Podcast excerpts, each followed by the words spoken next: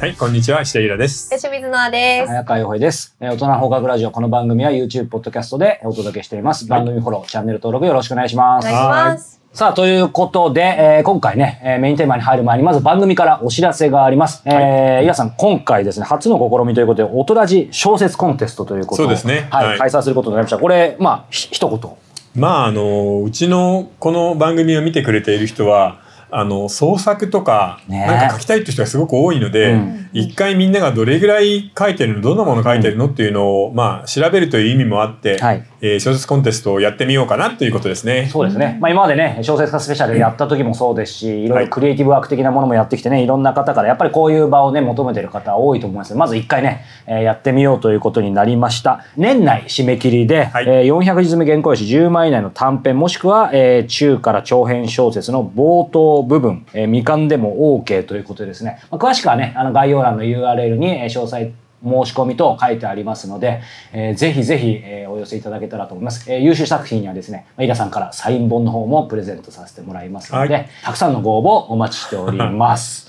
さあ、ということで冒頭にね、ちょっと気合い入れましたけども、今日は、人生相談ですね。そうです。ここから人生相談なんですけども、はい。じゃあ早速入っていきましょうか。そうあの前回あのはいゴジラの、あの、うんうんやったと思うんですけど、それについてお便りがいっぱい来てるので、えーご紹介します。はい。えーまず MX4D でゴジラマイナスワンを鑑賞しました。うんシン・ゴジラを振りにした日本代表大傑作映画でした。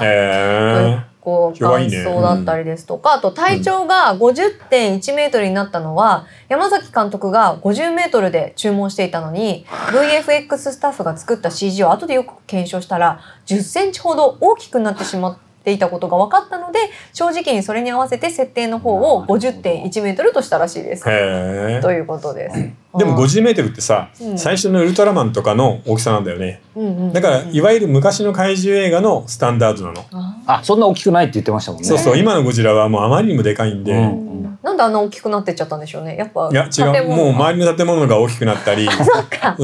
うん、どんどんいろんなものが大きくなるんで。巨、大化インフレですね。あと、えっと、石田さん以外のお二人、まあ、我々ですね、はい。ただの恐竜世代じゃないのでというあの感想は正直でいいと思います。えーただそういう昔に興味を持てなかったものを大人になってから自分から進んでみるというところはあります。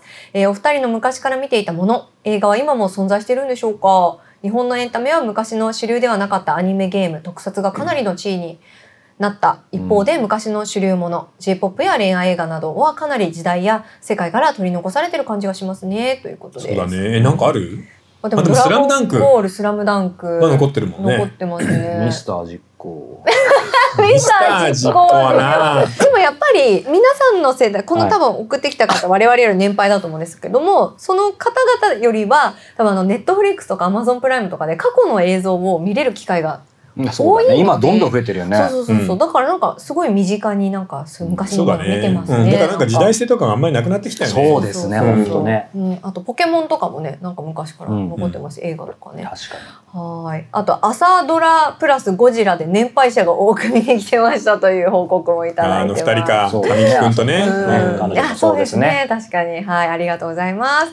じゃあ早速質問いきたいと思います。いしますえーあきらさん29歳の男性です、いえーいつも音ラジオ楽しく拝聴しております。以前コロナ前にイラ先生のオフ会に参加した金髪のものです。覚えていてくれればはい。幸いです、当時はまだ25歳で今年で30歳になる年です、うわ、もうそんななるんだ。ね。4年前4か。年5年。あっという間ですね。えっ、と知人が会社を作りベンチャー企業として現在東京に転勤し会社を引をしております。よく結婚などで人生にはいろいろな坂があると言いますが僕はまさか。だよまさか。あ坂はまさかって言うじゃん。まさかとか僕はまさかなことばかり気づけば東京にいる田舎者です。徳島出身のため。うん人生は気づいたらあっという間という話聞きますが僕にとってはその瞬間もうどの瞬間も一瞬ってことはないんですよね。結構しんどい中で20代過ごしてきました。ということで、えー僕の倍以上生きてきた先生には何が見えますか？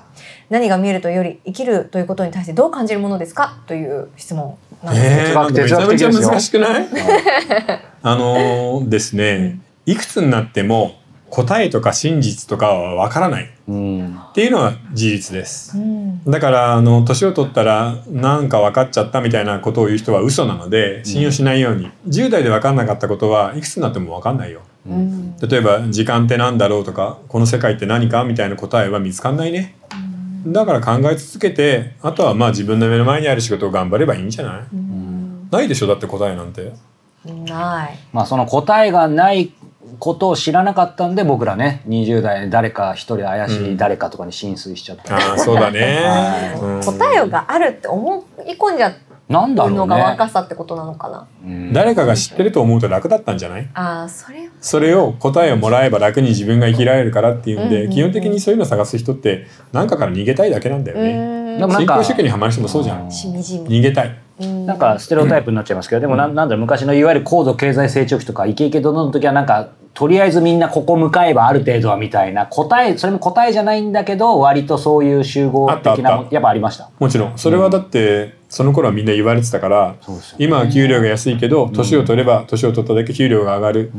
50歳なら50万もらえるからなっていう年齢給だったんだよね、うん。基本的に。うん。それをやっていれば普通の会社の正社員なら東京近郊で家が買えて子供2人を大学出して自分は定年した後ものんびり暮らせるよっていうのでみんな頑張ってたわけだから。実際それができたからそうね。いう世代って僕らの親世代だと思うんですけどそういう世代の人の方がそういうなんか答えがないと動けないみたいな感じの今の話するんですけど逆ですよね。実際僕らは子供世代の方がうん。なんか答えのない世界だけど答えだから求めたがるのか。うん、そう基準が壊れてしまったから。うん。不安でしょうがないんだよね。うんなので若い子を見ていてそこら辺はかわいそうだなと思う。うん。で特に日本の場合は宗教がないから善悪がないじゃん。うん。だから今ビジネスの世界ってものすごくひどいブラック企業とかさ騙しの商売とかものすごく多いじゃない、うん。どこだってあんなことやっていいのかね、濃いウーロン茶を飲めば痩せますとかさ。大嘘じゃんあんなの、いや本当ですよね。うん。濃いウーロン茶。ひどいよな。うん結構金額違いますよね。ファミレスとか行って全然違う200円ぐらい違う時ある。そうまあまああと逆に自信ないとこれは特保ではありませんって。そう まあそっちの方がまだ真しかある。いやー大嘘が多いので、うん本当にみんななんていうのかなまあリテラシーっていうと格好つくんだけど、うんちゃんと人を疑うようにした方がいいよね。疑うことって疑うことね疑う術が必要ですねこれからね。難しいな、うんちなみに、えー、イラ先生が今からデビューする作家ならどんなこと書いていきたいと思いますかという質問も来てます。僕今だったら多分ダークサイドに落ちた風にすると思うへ。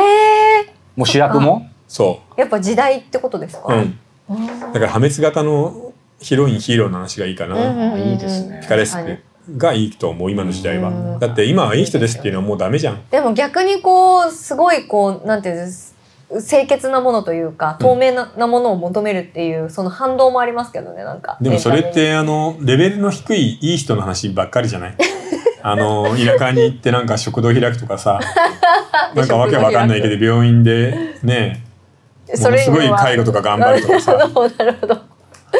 そういうのはもうちょっと小説として読んでしんどいので、うんうんうんやっぱアホないい人よりうん。あ切れ者の悪い人の方が楽しいよ今少なくとも読むのはねうん。間違いないですよね。でも最近ちょっとラノベを読んでるんですけど私、うん。あラノベ面白いでしょ？恋愛ものの。恋愛ものなの？それはしんどい、いやそれが、うん、なんかキュンキュンしちゃうみたいな逆に。あのチープにキュンキュンさせるのうまいよね。そう。なんかうんこう、うん抱き寄せられるとかなんかその頭にほおでこにチューするとか、うん。そういうちょっと幼稚なそうことがキュンチュンキキュンチュンね。キュンチュンしちゃう。キュンチュンね。キュンチュンしちゃうなと思ってどんだけ干からびてるのかなと思いました。ねえ。彼氏もいるのにね。ねえ本当にね。そうなのよ。実際の結婚とか恋愛とかで埋められない何かがあるからさあれだけアイドルだの役者だのが食えるんだからね、うん。そうですね。でも潤い必要じゃないですか、でもやっぱ日常生活うに。ん。まあなくてもいいけどね別に、え本当です潤いあるでしょだって。うんえ、うん。なんでお前みたいな顔で見ないの いやいや潤いあるでしょいやいやもうまたまた。い。やいやいや。はい。じゃあもう一問ぐらい。あもうもう一問ぐらいいきます？はい。いけますよ。わかりました。えー、りんごさん20代男性です、えーこんにちは。いつも作業中や家事をしながら拝聴しています。あでもちょうどいいかもね。うん。うん。おとらじおとらじは2年ほど前に Spotify のポッドキャストで発見し禍ですね。えー今日までいつも楽しませていただいており。ます。えーこれから社会人となる身としてまた音楽や本や映画が大好きな身としても3人のお話はとても興味深く聞いていると不思議と安心感を覚えます。これからも末永く、えー番組が、えー続いていくことを願っております今日は僕のくだらない話を聞いていたいただきたくお便りを 送りました。なんかもう礼儀正しいね礼儀正しいですみんな。ねえー僕は現在付き合って3年ほどになる彼女がいます、うん。今も彼女とのセックスはとても気持ちよくすぐやきもちを焼いてしまうところ以外は特に不満はありません、うん。しかしふとした時に自分はこのまま彼女以外の女性を知ることなく人生を終えるのかと一人葛藤することがよくあります。うん。一人の女性を死ぬまで愛し抜くということも話としては素敵だと思いますが現実にそれも難しいよなと考えたり風俗に行ってみようかなと悩んだ挙句結局勇気が出なかったり、えー高校時代に現在の彼女と一度別れた後にいい感じになった女の子が夢に出てくることが何度もあり その度に辛くなったりすることもあります。これからの人生で女性と全く関わらないということはできないと思うのでその中で女性に少し優しくされたり共通の話題で意気投合する女性が現れたりしたらその人のことで頭がいっぱいになってしまいそうでものすごく怖い反面、うん。そういった状況に憧れる自分がいることもな否定でるほきます。ど。うん、いいね。僕はどうすればいいのでしょうか？これはね、どうしようもない。どうしようもないですよね、うん。このままでいいですよね、このままでいいんだけど、うんでもどっかで他の女の子とやっといた方がいいんじゃなそいうそうそう。だからだからそのそうなそう。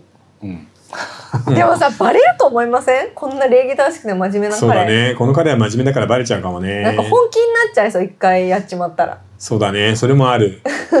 でももう思ってる時点でちょっと無責任かもしれない。けど、うん。やっぱりどうしようもないからもう流れるようになるんじゃないそう。だから基本的にさ自分でどうこう動くっていうよりは運命に任せればいいんじゃない、うん。運命に任せて彼女と結ばれて一生ねそのバージンと同性で結ばれるっていうのもいいし、でどっかは寄り道してからまた元の鞘に収まってもいい。多分元に収まると思うんだよね、うん。なのでどっちでもいいからあのあんまり気にしなくていいんじゃないかな。しかもまず当然この彼女とはもうそういう関係をねうん。経験してからそこは突破してるわけだから、あとは飯田さんおっしゃるようになんかもう流れで、うんそれと言っとくけど、うん。他のことやっても多分彼女とやってる方が気持ちはいいよ。あそれを今聞きたかったんですよ、うん。やっぱそうなんですか？多分そうだと思う。やっぱり風俗とかでお金で買うエッチって心は通じないの心でね、やっぱ全然楽しくないので対して。うん。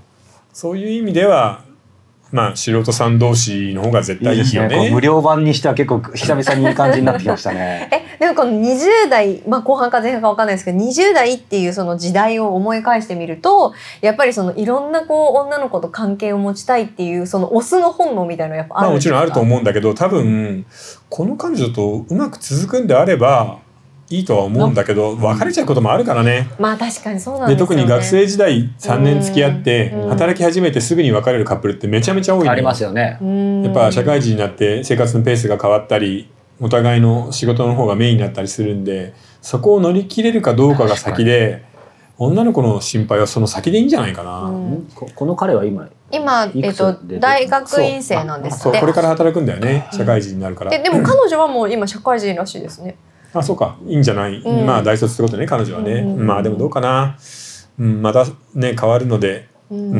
ん、で言っとくけどさそのたくさんの女の子とやったから男性として上である下であるみたいなことは全くないからね。うんうんうん。うんだって歌舞伎町のホストで女の子騙してさ枕営業で稼いでる人が100人ってやってもね。羨ましいなって思わないでしょ、うん。見てみそばで肌とか汚いよ。薄っぺらいよって、薄っぺらいよほんと、うん、底なしに薄っぺらいので、うん。そういうのに比べたらこの彼の方が全然いいと思うしうん。そこで悩むのもいいじゃん。まあ健全といえば健全そうですよね。その生涯一人を愛するみたいなのもいいし、うん。そうでなくなってもいいんだからさ、うん。どちらにしてもあのこれから出会う女性には優しくしてあげてね。そうですね。ん。確かに。はい。ありがとうございます、ということでこんな感じで今日はねまた人生相談を展開していきたいと思いますのでえー続きはえー本編でたっぷりまたお届けしていきたいと思います、え4通りのご視聴方法があります、えー YouTube メンバーシップ、えーニコニコ動画、えー Apple Podcast、audiobook.jp お好みの方法でご視聴ください。詳しくは概要欄からお寄せいただけたらと思います、はい。それでは後ほど。はい